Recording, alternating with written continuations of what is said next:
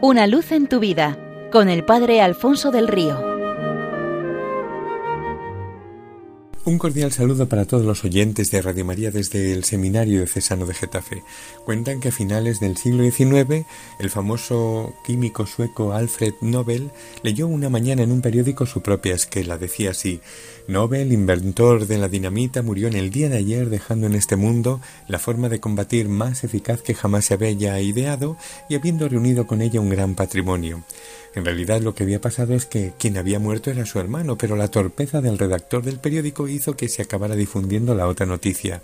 No obstante, la esquela le causó una profunda impresión, le hizo caer en la cuenta de lo pasajero de este mundo y de la necesidad de dejar una buena huella en él antes de llegar al tribunal de Dios, así como también tomar la decisión de ser recordado por algo mejor de lo que decía la esquela.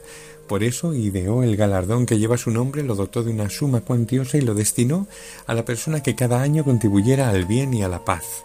Todo hombre, decía Nobel, debería tener la oportunidad de corregir su propio epitafio a mitad de su vida y dar a ésta una orientación nueva teniendo presente que todo lo de este mundo está llamado a desmoronarse y que sólo perdurará el amor que hayamos dejado en él, merece la pena el hecho de que la liturgia nos lo recuerde al final del año litúrgico y nos permita tomarnos el pulso y darnos cuenta de que tendremos que presentar cuentas a aquel que nos ha dado tanto, ha confiado en nosotros, nos ha hecho sus administradores y espera que le presentemos frutos. Cuentan también que un peregrino que viajó, viajó a Tierra Santa, además de conocer los santos lugares, quería conocer a un famoso monje con eh, fama de santidad que vivía en ellos. Cuando entró en la casa de éste se quedó sorprendido. No había nada, ni muebles, ni cuadros, ni televisores, solo un par de modestas sillas, una pequeña mesa, dos o tres libros, un armario pequeño y un, un crucifijo. El peregrino le preguntó si realmente vivía allí. El monje lo confirmó. Pero ¿y dónde están sus cosas? ¿Solo tiene esto? ¿Para qué más? contestó el monje. ¿Qué tiene usted en la habitación del hotel? Seguramente una modesta maleta con lo imprescindible, porque está de peregrinación, porque esta no es su casa. Pues a mí me pasa lo mismo. Yo también estoy como peregrino en este mundo. Mi casa es el cielo, y como estoy de paso, llevo lo justo. A diferencia de aquel monje, nosotros lo perdemos de vista. Creemos que la casa definitiva es este mundo y no nos damos cuenta de que estamos como peregrinos hacia el cielo.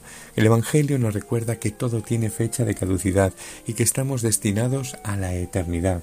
En este penúltimo domingo del año litúrgico es buen momento que nos demos cuenta de ello y como dice el Papa Francisco, no suelen ir caminos de mudanza en los entierros acompañando a los féretros o todavía no se han inventado los sudarios con bolsillos. Además, el penúltimo domingo del año litúrgico eh, celebra la Jornada Mundial de los Pobres, que tiene que ver bastante con este mensaje evangélico.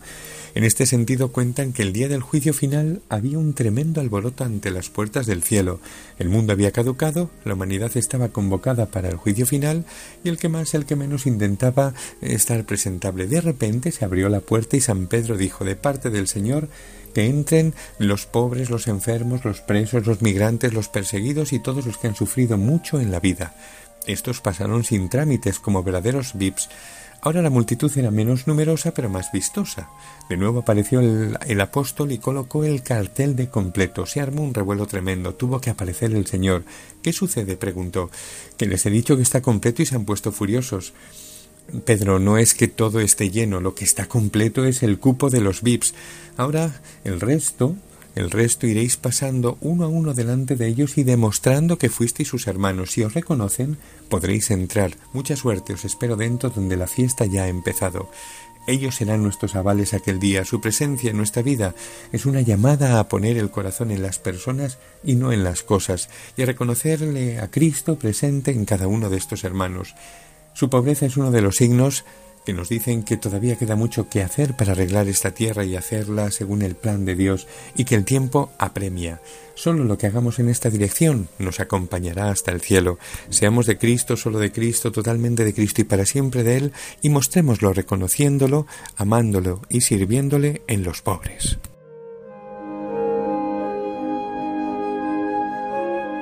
Una luz en tu vida con el Padre Alfonso del Río.